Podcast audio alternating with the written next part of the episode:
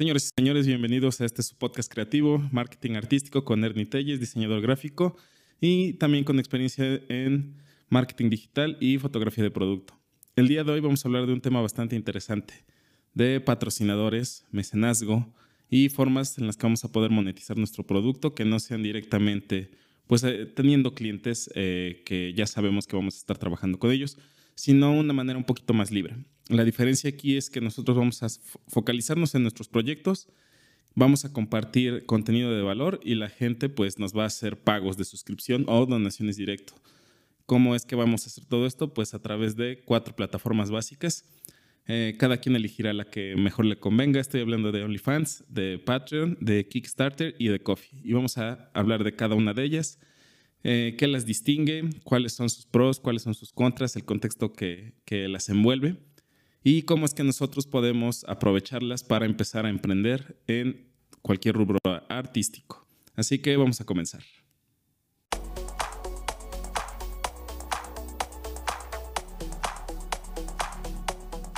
Pues bueno, señores y señores, les cuento, este podcast ya lo había grabado una vez, pero no me había convencido totalmente porque siento que no le estaba dando la aproximación que se necesitaba. Primero que nada, tengo que aclarar que todas estas plataformas son para mayores de 18 años, por una cuestión más que nada económica y legal, para que tú puedas hacer tus cobros directamente y no te, bueno, veas inmiscuido ahí en algún tipo de problema al momento de retirar tu dinero. Eh, como tal, no es por una cuestión del contenido, eso ya dependerá de lo que tú haces, pero si eres menor de edad, pues lo más recomendable tal vez sea que esperes, o si ya tienes algo un poquito más grande y ya tienes una comunidad en redes, pues puedes pedirle ayuda a tu tutor legal para abrir una cuenta de banco y empezar a ver cómo es que vas a poder cobrar. Pero bueno, una vez aclarado esto, vamos a empezar. Primero vamos a hablar de OnlyFans. OnlyFans, que es la plataforma que yo creo que está en más eh, revuelo, que es la más controversial de, todas las que vamos a hablar el día de hoy.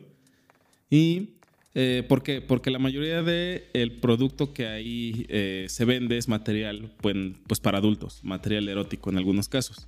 Pero no necesariamente eso significa que la plataforma solo sea para eso.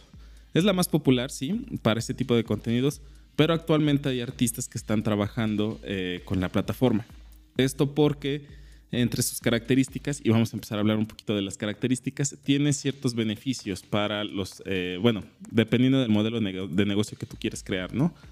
Primero que nada, tienes que entender que eh, del 100% del dinero que llega a tu OnlyFans, el 80% va a ser para ti y el 20% va a ser para la plataforma. Esto significa que no te llevas, de hecho en ninguna de estas plataformas te vas a llevar como tal el 100% de lo que de lo que estás cobrando, por así decirlo, ¿no? Y este, pues en general, como les comento, es como que la más eh, famosa de las plataformas. Tengo entendido que en la plataforma tú pones el precio para lo que sea que vayas a estar trabajando. Y eh, ahí ya dependerá enteramente de cómo es que quieres cobrar y de qué es lo que le vas a estar otorgando a, tus clientes, ¿no? Eh, hay casos de gamers, de también gente que se dedica directamente al modelaje que, por ejemplo, se han hecho un tanto famosos por la cuestión de que tienen muy buenos ingresos gracias a la plataforma. Pero tienes que tomar en cuenta que esto es por la comunidad que ya tienen. Antes de crear cualquiera de estas plataformas, yo te recomiendo que primero generes una comunidad fuerte en cualquiera de la red social que tú quieras, para que al momento de abrirla, pues sí tengas eh, un embudo de venta eh, bueno para poder empezar a, generar el, eh, bueno, el, el beneficio, ¿no? Y como te comentaba, al fin y al cabo, todo esto se hace con la intención de que tú seas tu propio jefe. En este caso de OnlyFans, tú realizas el pago de suscripción. Bueno, en el caso de que tú te quieras suscribir al OnlyFans de alguien, pagas la suscripción y tienes acceso a su contenido exclusivo. Como sabemos, mucho de este contenido en muchos de los casos es contenido para adultos, pero como se los menciono, si tú eres un artista también lo puedes utilizar, ¿no? Entonces, Aquí a lo que me refiero es que tú vas a hacer el pago de suscripción, que es por así decirlo lo básico. Y también puede que eh, quieras hacer donaciones, también si no me equivoco se pueden hacer. Pero usualmente el contenido base está a base de las suscripciones. Aquí realmente se involucra más de una cuestión de, como lo dice el nombre, de que pues qué tan fan es tu comunidad para que te esté consumiendo los productos o el contenido que tú le estás dando.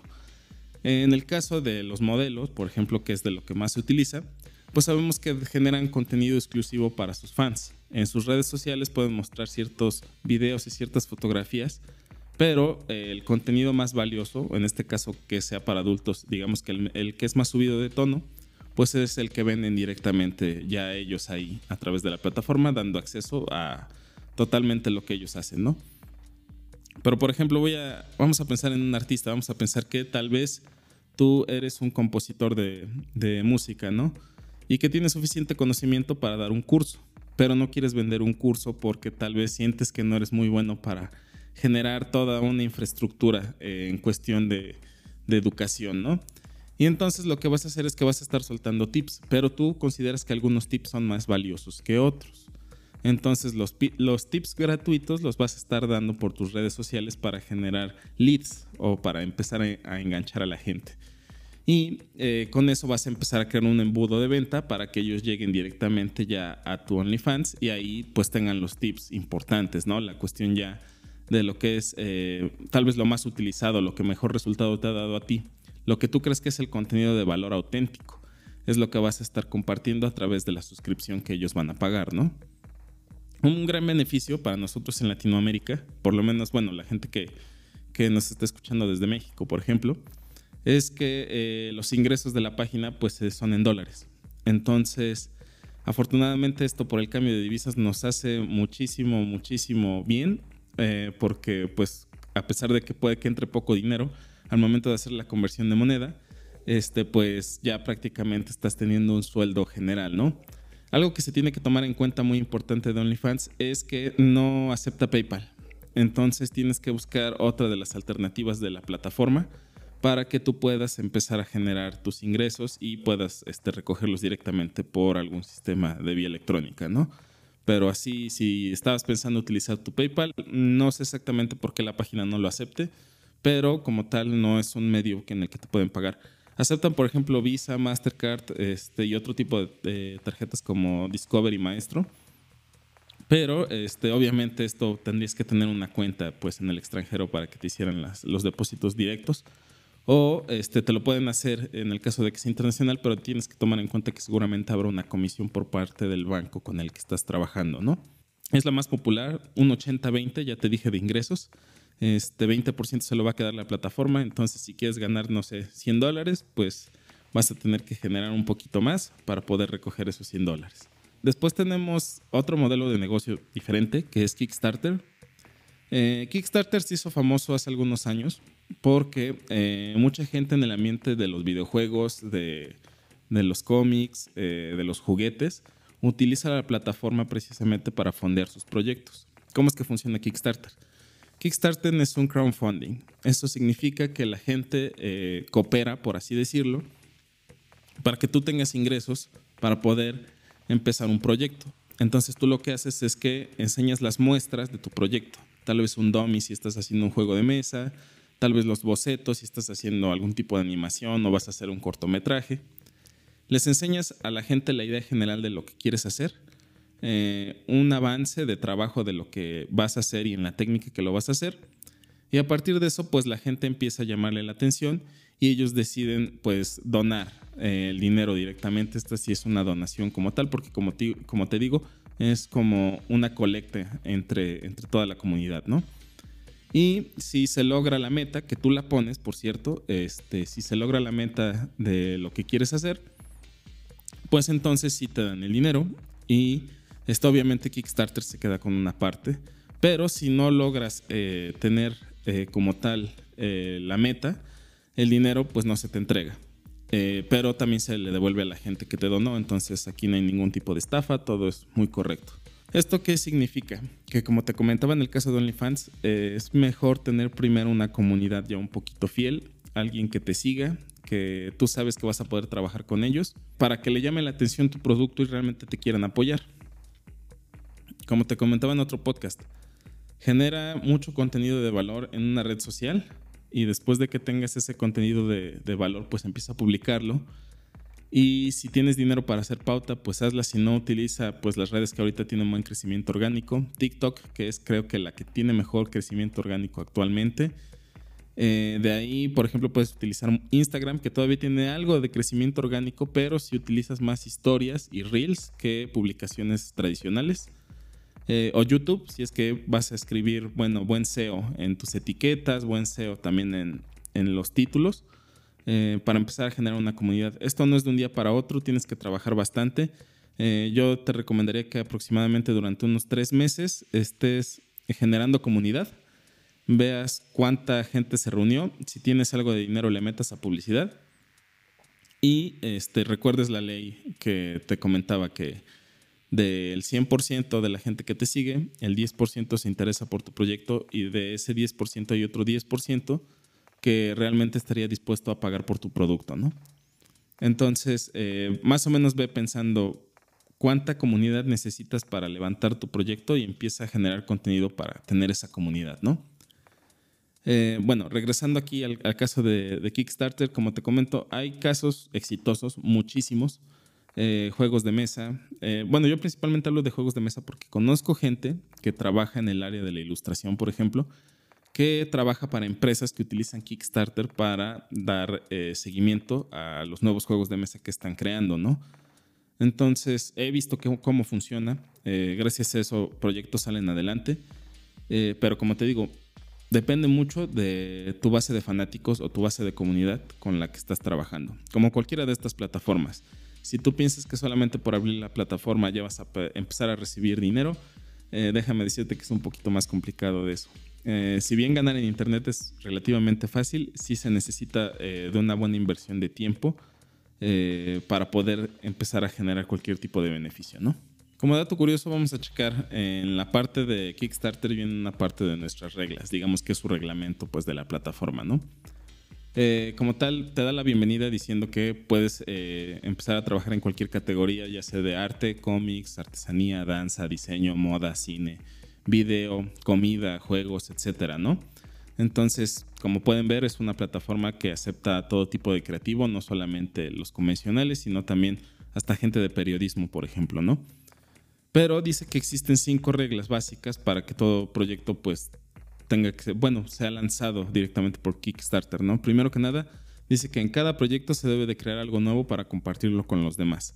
Esto significa que tiene que ser algo de tu propiedad intelectual. Eh, no puedes hacer proyectos que no tengas tú la licencia directamente para trabajar. Por ejemplo, si te gusta mucho una empresa de cómics y quieres hacer un, un cómic fan art de un personaje que ya tiene licencia y tú no tienes esa licencia, pues no vas a poder trabajar directamente con, con la plataforma, ¿no? Entonces todo es contenido original. Ahora, los proyectos tienen que ser presentados de manera honesta y clara. ¿Esto qué significa? Lo que te comentaba, tiene que haber prototipos, eh, muestras de tu trabajo para que pues como tal la gente sepa que esto es real y que no es una estafa, ¿no? Y que las imágenes precisamente no sean engañosas. Esto yo creo que va un poquito más dirigido a la gente que tiene eh, inquietudes de cuestiones más dirigidas a la, a la, tecnología o a la ingeniería, ¿no? Que por ejemplo eh, puede que tengan la idea de un producto tecnológicamente nuevo y avanzado, pero a lo mejor la patente para utilizarlo no les pertenece. O como tal, eh, no tienen la tecnología o los recursos para crear ese tipo de, producto, ¿no? Y solamente su, su dummy o su prototipo es resultado de una buena manipulación de efectos especiales en la computadora, ¿no? Al momento de hacer el prototipo. Ahora, dice que se prohíbe eh, recaudaciones de fondos para obras benéficas a través de proyectos de Kickstarter. ¿Esto qué significa? Que eh, los fondos que vas a juntar como tal se tienen que utilizar en tu proyecto. No puedes decir que vas a utilizar parte del dinero que te den para donarlo a una institución benéfica.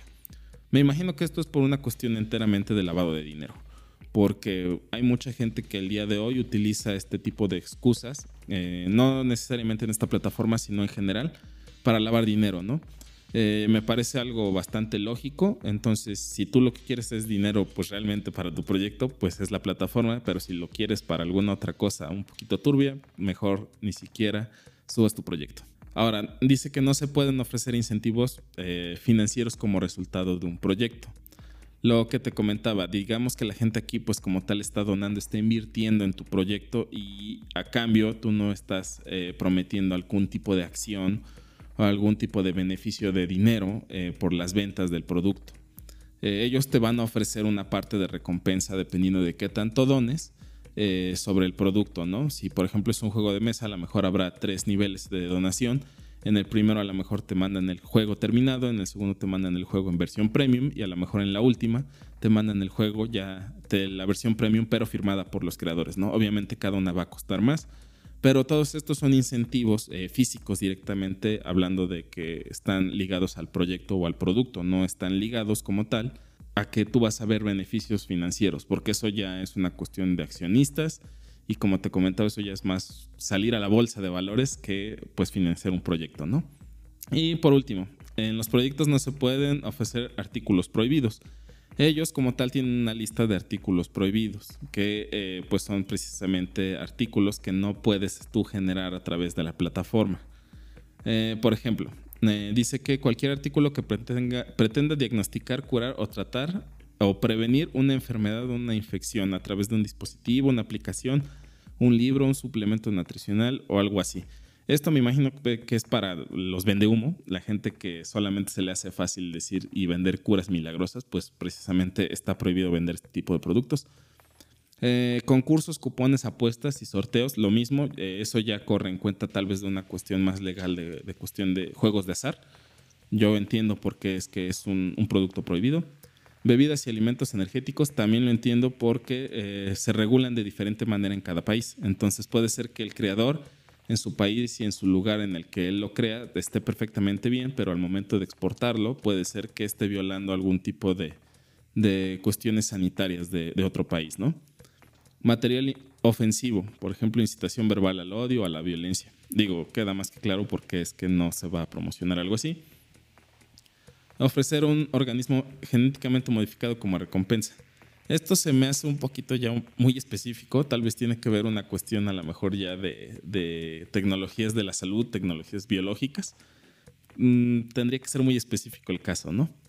Animales vivos. Obviamente dice que el proyecto de, Kickstarter no puede incluir ningún tipo de animal como recompensa y eso está súper bien porque pues eso ya es trata, ¿no? Ofrecer alcohol como recompensa, lo mismo. Eh, eso ya son productos a lo mejor un poquito de más, eh, de más cuidado. Y si, por ejemplo, tú estás emprendiendo haciendo una cerveza artesanal, pues vas a tener que buscar un modelo más tradicional para trabajar que con la plataforma. Eh, servicios financieros o procesamiento de pago de crédito es lo mismo, es por cuestiones ya de lavado de dinero, cuestiones legales. Eh, si a lo mejor tú estás haciendo una aplicación nueva para eh, recibir y enviar pagos, eh, lo más probable es que necesites primero tener una, una certificación de que funciona por algún regulador a nivel mundial de la economía para que esto no sea una estafa. Recaudación de fondos para campañas políticas. Es obvio, ¿no? Material pornográfico también es obvio. Y lo digo tomando en cuenta que, por ejemplo, en el caso de OnlyFans, sí aceptan el contenido para adultos, no necesariamente pornográfico, a lo mejor eh, puede ser erótico solamente, pero este, pues aquí sí te dejan en claro que ese material no, no hay cabida en él en Kickstarter, ¿no? Proyectos que promueven la discriminación, la intolerancia o la agresión hacia algún grupo marginado. Queda más que claro porque es que no se va a promover algo así, ¿no? Eh, proyectos que compartan objetos persistentes o traten de usar productos previamente fabricados, lo que les comentaba de las licencias. Si no es un producto original tuyo, este, pues lo más probable es que no te vayan a, dar luz verde, ¿no? Eh, drogas, nicotina, tabaco, vaporizadores, etc. Lo mismo. Son productos, al igual que la cerveza y el alcohol, eh, más especializados y puede ser que esos tengan que estar regulados de alguna forma diferente dependiendo del país en el que estás trabajando. Entonces no hay cabida para ellos en Kickstarter. Y por último, algún tipo de arma, réplica de arma o accesorio para arma. Digo, es más que obvio porque esto no se va a vender. Eh, me parece excelente que tengan estas, estas reglas, ¿no? Eh, la plataforma porque aparte te hace sentir de cierta manera más seguro que estás trabajando con una empresa que se toma en serio pues la seguridad de la gente y de la comunidad con la que estás trabajando. Pero bueno, ya vimos que nosotros como artistas pues no entramos en ninguna de esas eh, áreas de artículos prohibidos, nosotros podemos vender eh, arte original, podemos vender este, eh, algún proyecto creativo que tengamos en mente. Entonces, pues Kickstarter, si lo que quieres es directamente eh, financiar un proyecto y darle los beneficios a la gente en forma de ese proyecto, entregarles el proyecto terminado, pues este puede ser la plataforma que estás buscando. Pero recuerda tener una buena base de comunidad de fans en la red social que tú quieras, ¿no? Vamos a hablar de la siguiente, Patreon. Patreon es pues todo un caso, ¿no? Porque eh, el creador es Jack Conte, él era un youtuber que tenía un canal de música, eh, bueno, tiene todavía, en el que precisamente este, eh, él hacía muchos covers, por ejemplo, de canciones y mashups. Y de hecho la calidad de su canal cambió muchísimo, porque al principio se notaba que era algo mucho hecho en casa y después de repente ya grababa en estudios muy profesionales. Pero esta, esta es la situación, ¿no? Él se da cuenta que eh, la mayoría de los artistas no tienen una forma de ingresos seguros y que por no tener este tipo de ingresos, pues precisamente no pueden acceder, por ejemplo, a, seguros médicos, a prestaciones, a préstamos para negocios. Eh, entonces, él se ve a la tarea de empezar a idear una plataforma en la que la gente puede directamente pues, cooperar al emprendimiento del artista, ¿no? Y así es como se crea Patreon. Eh, Patreon como tal es lo más parecido a un mecenazgo. En el caso de la antigüedad todos recordamos que el mecenazgo era cuando la iglesia o la iniciativa privada pues este, directamente eh, acobijaba a un artista y pues le daba todo lo necesario para que pudiera crear su arte, ¿no? Pues en este caso Patreon es algo muy, muy similar. Al igual que OnlyFans, la gente se suscribe y tú le vas entregando pues contenido de valor y le vas entregando ciertas actualizaciones de lo que vas creando en cuanto a proyectos y tu vida general como artista. Esto, eh, como les comento, es para más libertad porque así estos artistas, estos creativos no tienen que estar trabajando directamente para una persona que solamente está sacando beneficio de eh, su actividad eh, creativa, sino que ellos tienen el control total de lo que están haciendo y de cómo es que van a dirigir y hacia dónde van a enfocar pues sus esfuerzos artísticos, ¿no? Me parece increíble que, gracias a esta idea pues se haya vuelto prácticamente en la, plataforma más utilizada por creativos y por artistas. Esta sí es muy de nicho, a diferencia de OnlyFans y de Kickstarter que hay como que de todo. Eh, esta sí es mucho, mucho para artistas y para creativos.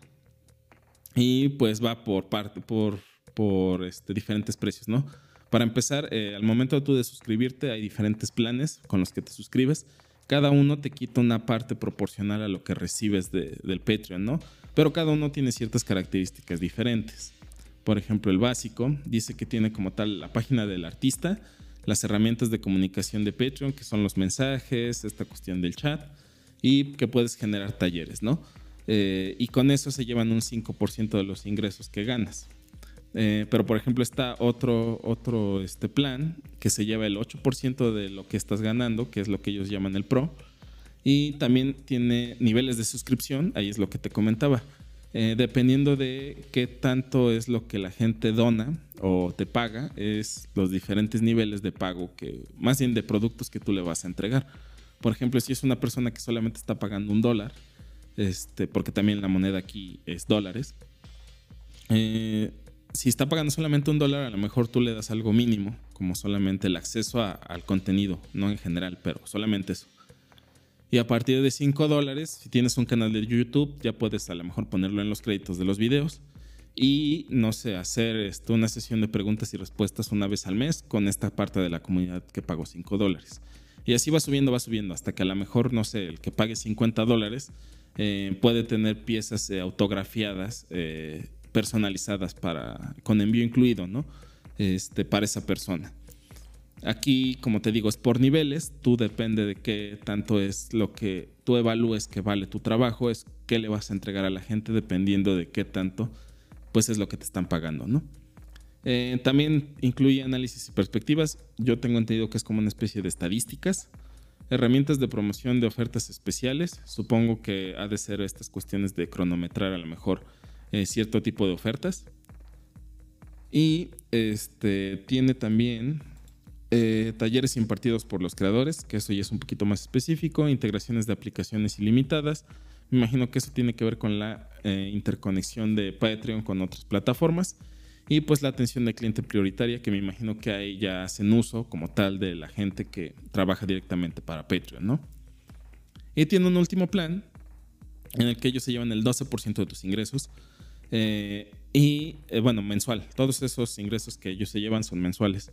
Eh, y es todo lo que incluyen los otros planes, pero aparte tiene un gestor de suscriptores exclusivo. Esto me imagino que es para seleccionar esos tipos de suscriptores especiales con los que tienes más trato o con los o que pagan más y que saben que realmente tienen un poquito más de, de, fe en ti, ¿no? A lo mejor no una persona que puede que no pague más, pero a lo mejor desde que empezaste Patreon nunca se ha desuscrito, siempre ha estado contigo.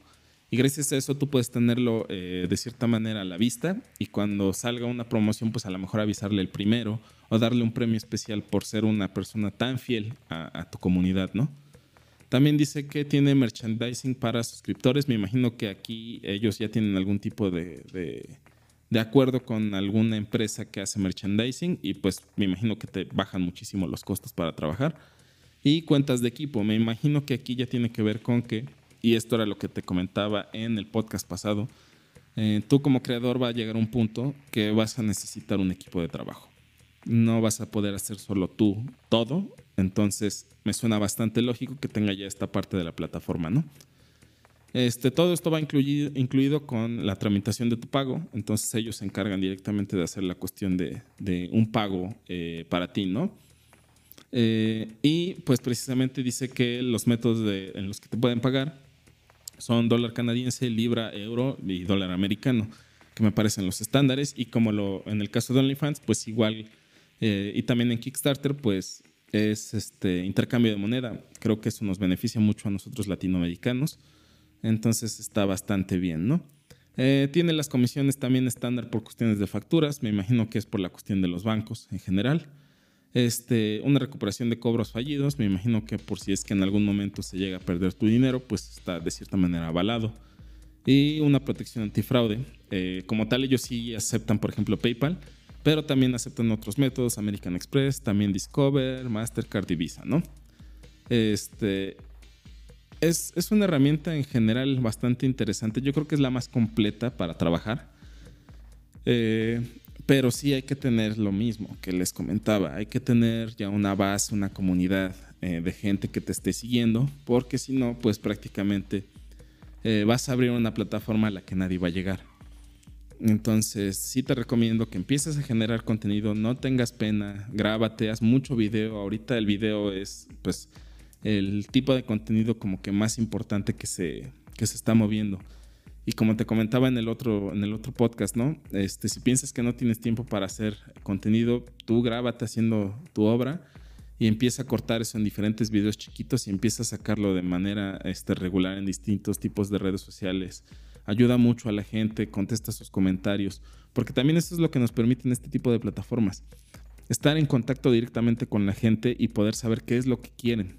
A lo mejor tú con tu talento tienes una idea de para dónde va dirigido tu, tu proyecto, pero en el camino van a surgir dudas de la gente y la gente quiere conocer más de lo que haces. Entonces, si les contestas, vas a ver cómo pues llamas más la atención, generas más leads, el embudo de venta crece y gracias a eso, pues obviamente pues van a estar un poquito más adeptos a consumir cualquier tipo de producto que tú generes o quieras vender o que directamente se suscriban contigo, ¿no? Entonces, pues eso es como que la, la reflexión en cuanto a que tenemos que generar mucho contenido y pues hacer crecer las redes, no hay de otra. Así es como realmente antes de tener una de estas plataformas, tenemos que asegurar el éxito, teniendo una base de fans muy grande. Bueno, ahora vamos a hablar de Coffee. Coffee creo que es la plataforma menos conocida de las que estoy hablando en este momento. Este, sin embargo, es una opción bastante interesante. Como tal, su nombre pues viene de la, la palabra café, ¿no? Así como de invítame a un café prácticamente.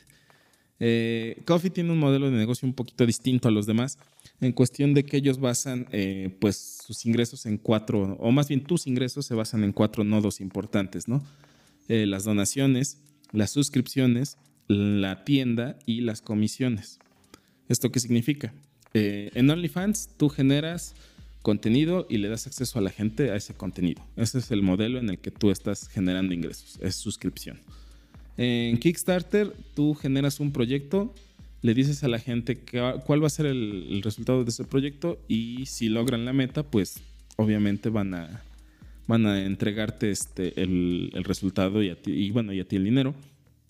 Y el modelo de negocio ahí directamente pues es crowdfunding, ¿no? Es una comunidad que se junta y coopera y así es como generan el dinero.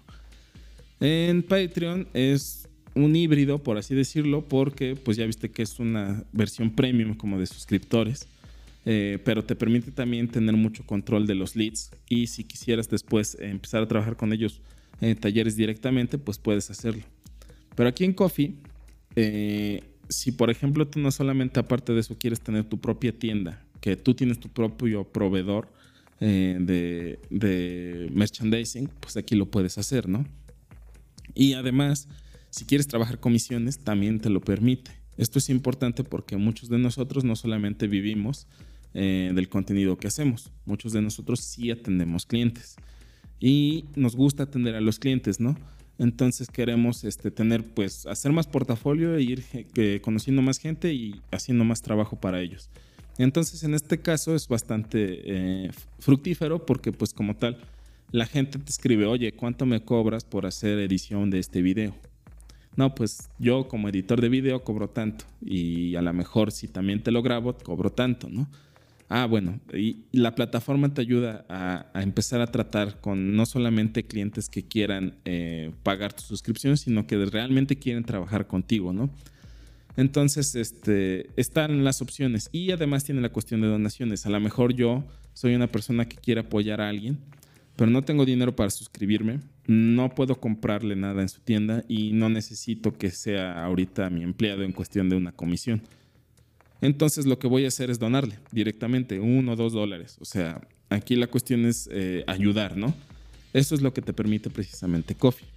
Eh, de las donaciones, Coffee no toma nada. O sea, si alguien llega con 100 dólares y te los dona, ellos no van a tomar nada de esos 100 dólares. Ahora, alguna de las herramientas que tiene Coffee directamente, pues por ejemplo es que eh, tienen mensajes eh, también directos con la comunidad, tienen alertas, eh, tienen también estos que llaman rewards, que son como premios, postear en general, tienen metas, también en este caso Tú a lo mejor defines la meta y pues ya directamente si se cumple, pues es conforme van a, recibir los beneficios, ¿no?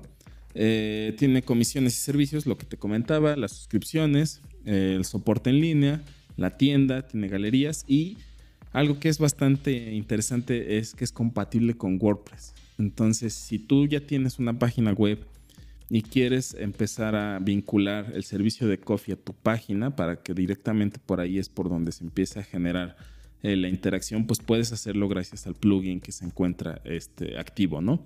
¿Cómo es que se te paga en Coffee? Bueno, directamente por PayPal, ellos sí lo comentan, es el método pues más fácil para ellos de hacerlo. Como te comentaba, toman el 0% de, de, las donaciones, solamente de las donaciones. Eso significa que te llega tu, dinero íntegro de donaciones, pero eh, ¿cómo es que realmente tienes que pagar el servicio? Ellos toman, eh, eh, bueno, toman una parte de eh, los pagos de suscripciones. o puede ser también por otro método que ellos llaman Coffee Gold, que ya ahí es por las transacciones que se hacen, ¿no? Que ellos toman 5% por cada transacción que se hace. Y te dan la opción de decidir, ¿no? Si toman de tus suscripciones o de las transacciones, que es pues lo que diferencia a, a la plataforma, ¿no? Pues bueno, esas son las cuatro plataformas base eh, de las que les quería hablar. Eh, ya las conocemos un poquito más a fondo. Si aún así tienes dudas, te recomiendo que entres directamente a los links de la página y eh, pues aprendas todo lo que puedas de las plataformas. Puede ser que ahí esté la gran oportunidad que estabas esperando para empezar a monetizar tu trabajo. Ahora, como, como adicional, sí les voy a comentar cómo es que eh, creo que cuáles son los pasos que tienen que generar antes de empezar a abrir una de estas plataformas, ¿no? Lo mismo, elijan una red social, por ejemplo, Instagram. Empiecen a hacer contenido que indexar directamente ahorita en el crecimiento orgánico. Reels, Stories, Instagram TV. Eh, hagan este contenido y empiecen a compartirlo eh, y sean lo más constantes que puedan durante tres, cuatro meses. Sí, yo entiendo que van a ser tres, cuatro meses que a lo mejor no van a haber ingresos, pero véanlo como que es una inversión directamente, ¿no?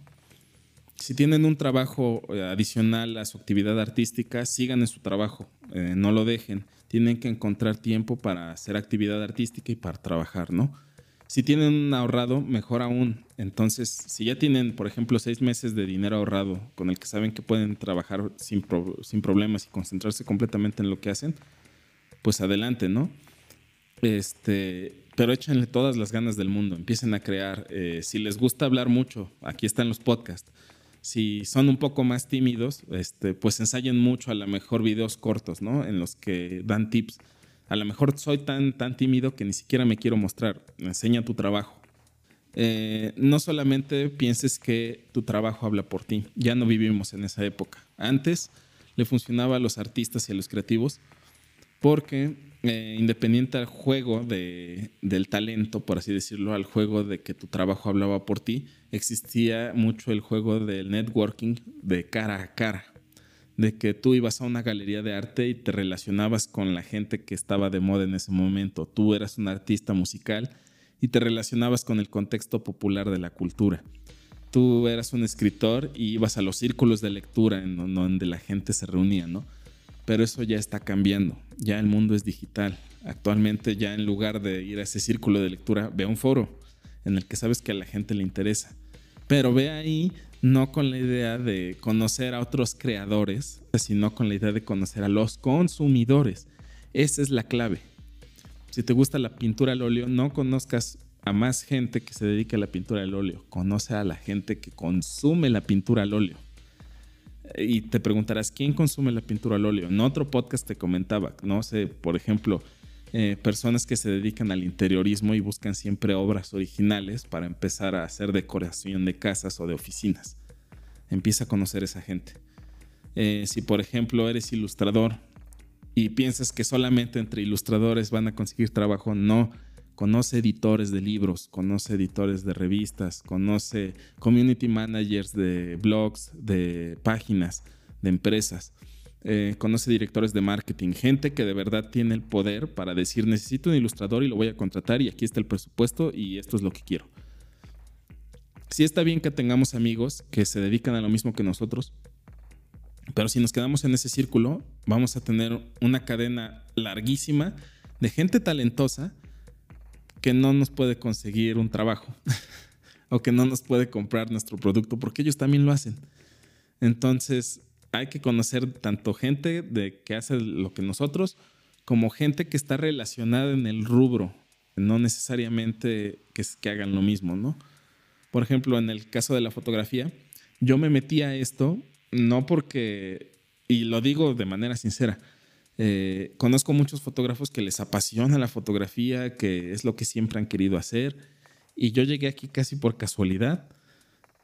Al principio pero después encontré que es una oportunidad de mercado grandísima, porque yo me estaba relacionando con mucha persona que se dedicaba a los restaurantes y a los productos alimenticios. Entonces yo veía que tenían una necesidad y yo tenía un, cierto conocimiento de fotografía, no soy el mejor fotógrafo del mundo, pero podía resolver lo que ellos necesitaban al momento de, de buscar a un profesional, ¿no? Y gracias a eso, pues durante un tiempo antes de que empezara toda esta cuestión sanitaria, eh, yo estuve trabajando para varios restaurantes así, haciéndoles este, fotografía de producto, ¿no? Y este, digo, si hubiera hecho lo que todos los fotógrafos, solamente hubiera ido a talleres de fotografía y hubiera conocido más fotógrafos, y a lo mejor tendría mucho conocimiento y sería muy bueno en fotografía, pero a lo mejor no hubiera tenido tantos clientes como los que ya tuve. Si realmente yo aprendí algo fue en el trabajo día a día con esos clientes. Entonces no tengas miedo de salir de, tu zona de confort en cuestión de la gente que conoces. Sal, conoce, ve otros puntos de vista, aprende. Y esto te va a permitir precisamente que cuando tú empieces a generar contenido, ya generes contenido más allá de para la gente que se dedica a lo mismo que tú, gente que sabes que tiene un problema. Y esta gente va a empezar a llamarle la atención y va a compartir porque estás resolviendo un problema. Entonces, al momento de que la gente está viendo que ya tú eres una persona que resuelve precisamente su inquietud, te van a empezar a seguir. No solamente por tu trabajo, porque lo mismo, tu trabajo puede que hable muy bien de ti, pero la gente tiene que conocerte a ti, al creativo que está detrás, al que está resolviendo los problemas. Y así la gente pues va a generar empatía a través de tu storytelling y te va a empezar a, a conocer y te va a empezar a seguir más allá de tu trabajo, también de la persona que eres. Y gracias a eso vas a poder empezar a crecer una comunidad grande, ¿no? Es en el caso de los artistas. Si por ejemplo eres una persona que quiere eh, dedicarse de cierta manera más al entretenimiento, que sí, los artistas y los creativos también estamos inmiscuidos mucho en cuestión también del entretenimiento, pues ahí vas a tener que buscar también ser bastante entretenido para la gente. Yo entiendo que eh, a lo mejor un contenido educativo es un poquito más específico para ciertas personas, pero este, pues tienes que aprender a variar, ¿no? A tener de los dos tipos de contenido, algo que sea curioso y entretenido y algo que sea muy educativo para la gente que le interesa. Y este, pues así vas a ir definiendo tu comunidad. Y lo más importante, por favor, escúchalos. Si te escriben, contéstales. Eh, aunque sea de rápido y tomen muy en cuenta todos los comentarios que, que te dan inclusive de los haters. Porque muchas veces dentro de eh, los haters hay opiniones muy buenas que tienes que tomar en cuenta hasta el momento de, cambiar o de, generar producto, ¿no? Y conforme vayan creciendo en las redes, eh, pues no olviden precisamente de, cómo es que están trabajando. Va a haber un punto en el que no se van a dar abasto y van a tener que empezar a contratar gente para que les ayude a contestar y a mantener sus redes bien. Y eso es muy bueno. Eh, porque como ya les había comentado, tienen que tener un equipo de trabajo, ¿no? Eh, así tengan un suscriptor en cualquier red o tengan 10.000, el trato siempre tiene que ser de excelente calidad y muy bueno. Eh, muchos de los temas que realmente, cuando ustedes piensan que ya no tienen temas para hablar, mucho viene de la retroalimentación con la comunidad, ¿no? Entonces, si apenas estás empezando, haz contenido, compártelo, estate al pendiente de tu comunidad. Eh, lleva buenas redes sociales eh, y recuerda que pues en general el trabajo creativo actualmente no solamente es una cuestión de hacer obra, es de hacer mucho networking y el networking de hoy es digital y pues realmente de encontrar oportunidades donde nadie más las ve. Empieza a generar océanos azules y evita los océanos rojos en cualquier tipo de producto que tú estés creando. Pues bueno, señores y señores, ese fue el podcast de esta semana. Espero que les haya gustado, que se haya sido bastante informativo. En la parte de abajo van a encontrar, bueno, si es que están en YouTube, eh, en la parte de abajo van a encontrar el link al blog de este, de este podcast en el que hablo un poquito más de historia del mecenazgo en general digital. Eh, bueno, cómo era el mecenazgo originalmente y después cómo migró a ser actualmente el mecenazgo digital, ¿no? Eh, si estás escuchándonos por Spotify o alguna de las otras plataformas, no olvides seguirnos y compartir si es que sabes de alguien que le va a funcionar esta información. Si estás en YouTube, un saludo y no olvides suscribirte, darle like, darle también a la campanita para que no te pierdas los próximos podcasts y los próximos videos que están un poquito más enfocados a fotografía, pero aún así el canal pues es para que todos aprendamos a formalizar nuestros negocios artísticos.